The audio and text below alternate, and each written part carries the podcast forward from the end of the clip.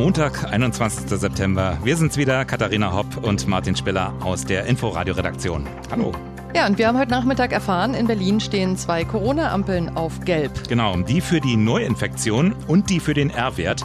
Der ist nämlich regelrecht nach oben gesprungen auf 1,52. Und schuld sein soll das Partygeschehen junger Menschen in Berlin. Friedrichshain-Kreuzberg vor allem, ne?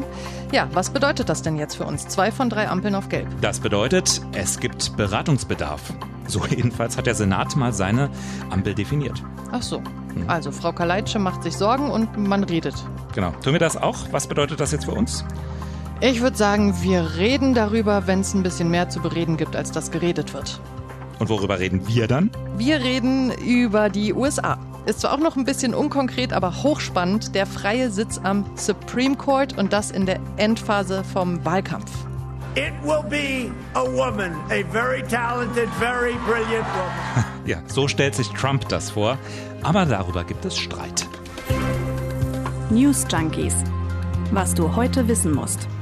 Ein Info-Radio-Podcast. Also fassen wir mal zusammen. Freitagabend kam die Nachricht, dass Ruth Bader Ginsburg gestorben ist. Ihr Name ist ja hier jetzt nicht unbedingt so wahnsinnig bekannt, aber in den USA ist sie eine sehr bekannte Frauenrechtlerin, wird auch als Ikone der Liberalen bezeichnet. Und sie war eben seit vielen Jahren Richterin am obersten US-Gericht, dem Supreme Court.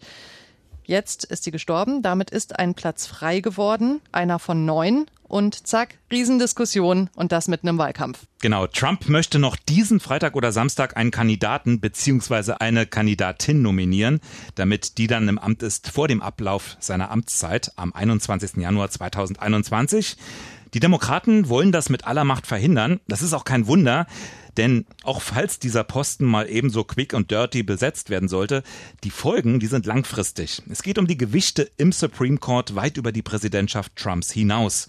US-Korrespondent Sebastian Hesse sagt, warum das so ist. Richter am Supreme Court werden in den USA auf Lebenszeit bestellt. Wenn sie nicht von selber zurücktreten, bleiben sie wie Ruth Bader Ginsburg bis zum Lebensende im Amt. Es ist also reiner Zufall, wie viele oberste Richter ein Präsident benennen kann. Trump hatte jetzt schon das Glück, mit Neil Gorsuch und Brad Kavanaugh gleich zwei Konservative ins Amt bringen zu können und jetzt vielleicht auch Nummer drei. Ja, so viel Glück haben hatten nicht alle. Wir wollten mhm. jetzt mal natürlich wissen, wie war das denn bei den letzten Präsidenten? Martin, du hast dankenswerterweise die Recherche übernommen. Ich lausche. Und weit zurückgeschaut. Und in den letzten 50 Jahren konnten die Republikaner 13 Richter ernennen, die Demokraten dagegen gerade mal vier in der gleichen Zeit.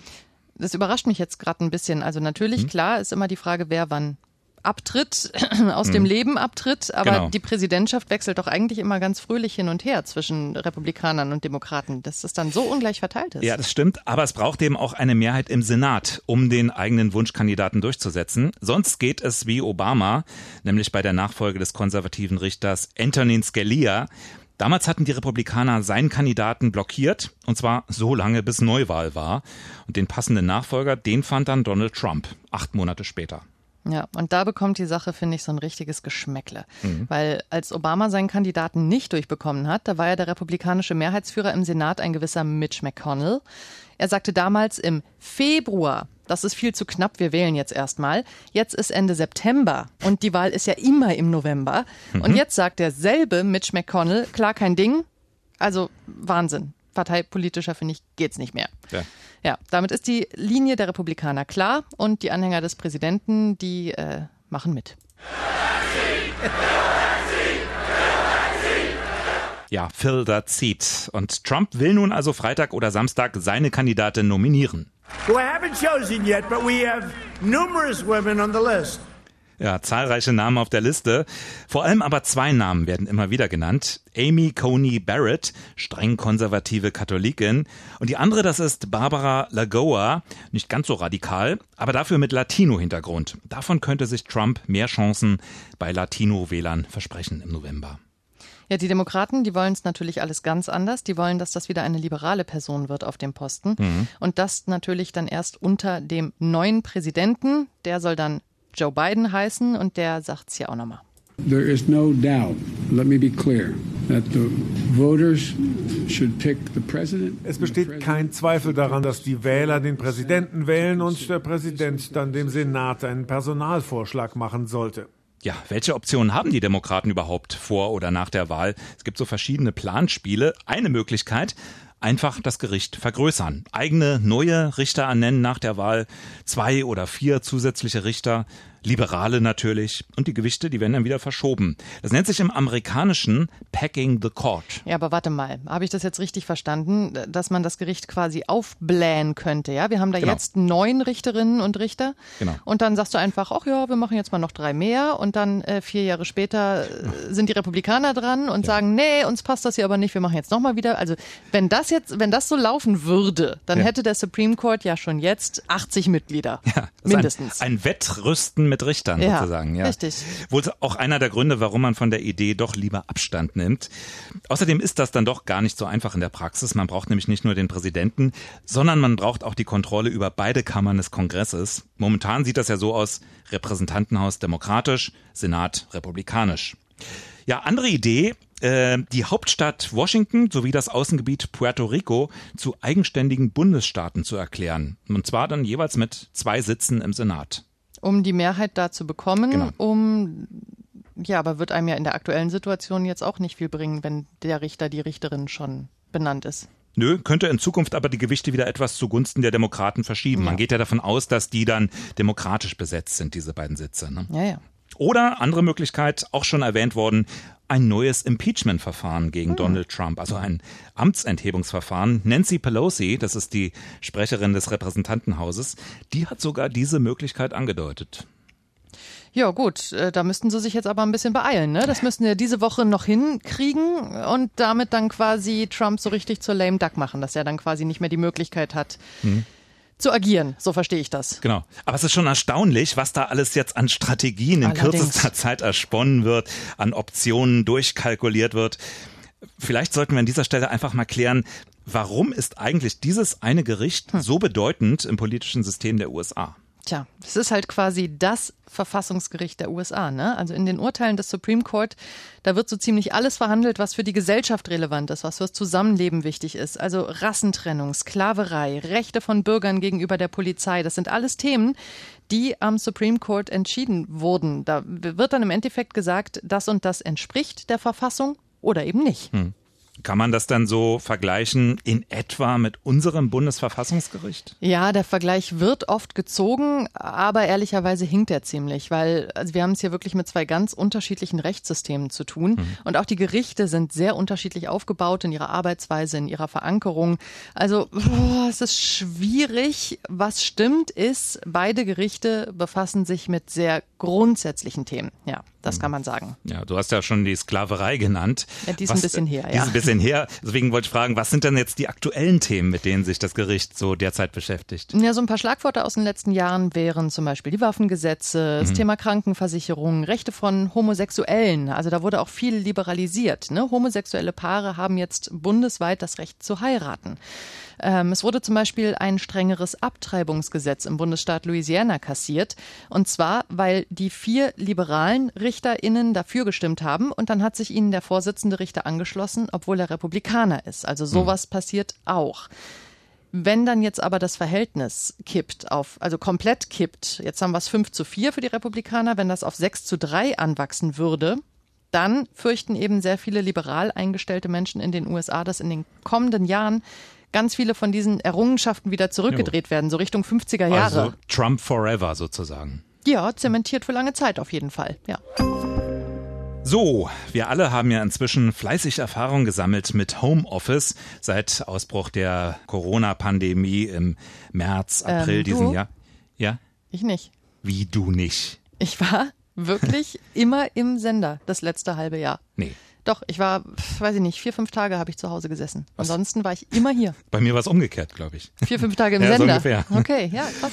Es gibt nun mal kein Recht auf Homeoffice aber wenigstens Geld dafür. Also soll es jedenfalls geben. Hessen und Bayern, die beiden Länder, wollen sich im Bundesrat dafür einsetzen, dass mehr Menschen ihr Homeoffice von der Steuer absetzen können. Ja, und dann aber hoffentlich ein bisschen besser als äh, die Arbeitszimmerregeln. Mhm. Ne? Also äh, ich meine, wo soll denn sonst bitte die Gäste-Couch stehen? Es kann doch nicht sein, dass man es deswegen nicht von der Steuer ja. absetzen kann. Das war mal viel einfacher. Das ist ja im Laufe der Jahre immer komplizierter gewesen. Hier ist die Sache aber wirklich anders. Homeoffice heißt, ich arbeite zu Hause. Ob das jetzt auf dem Klo ist oder so, das ist dann relativ egal. Ja, klingt vernünftig.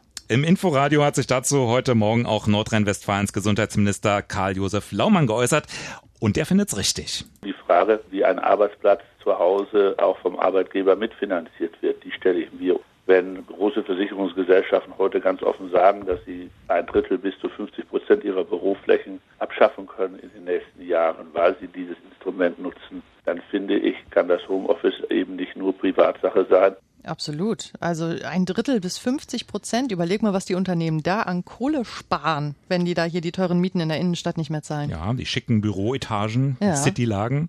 Wobei es nicht nur die großen Unternehmen, wie er hat ja Versicherungen genannt zum Beispiel, sind, die vom Homeoffice profitieren. Auch kleinere Firmen. Äh, Beispiel Payfit, das ist ein französisches Unternehmen. Die haben auch einen Sitz in Berlin. Und der zieht jetzt um in kleinere Räumlichkeiten. Wegen Homeoffice. Man braucht nicht mehr so viele Leute im Büro. Trotzdem hat sich die Produktivität erhöht, erzählt die Personalleiterin. Es gab gar keinen Abfall, sondern eher teilweise sogar eine Steigerung, weil die Leute gemerkt haben, hey, ich spare mir eine Stunde Anfahrt, ich kann kochen und habe irgendwie lecker essen und nicht so den Takeaway-Fraß. Freiheit zu haben, wählen zu können, das flexibel an die eigene Lebenssituation anpassen zu können, das ist eben der Mehrwert.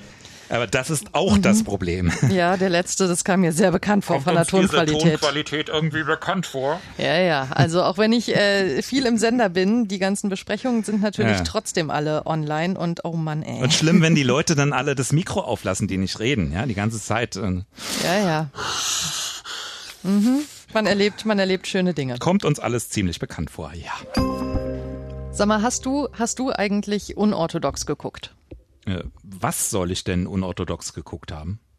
Ach, nein, äh, sorry. Hast du, hast du die Serie mit dem Namen so. unorthodox geguckt? Nee. So. Habe ich da was verpasst? Lohnt sich das?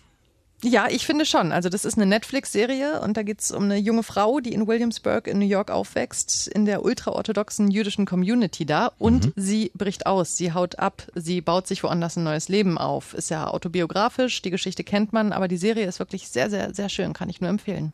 Blöd, ich habe nämlich gar kein Netflix. Ich bin ja noch mehr so der Anhänger des großen, abgeschlossenen Werkes, wo man nicht immer 30 Folgen hintereinander gucken muss. Denn ist schwierig. Dann ist aber auch generell, glaube ich, die Entwicklung im Fernsehen und vor allem im US-amerikanischen Fernsehen nicht so dein Ding, wa? Äh, Bin ich von gestern so. War?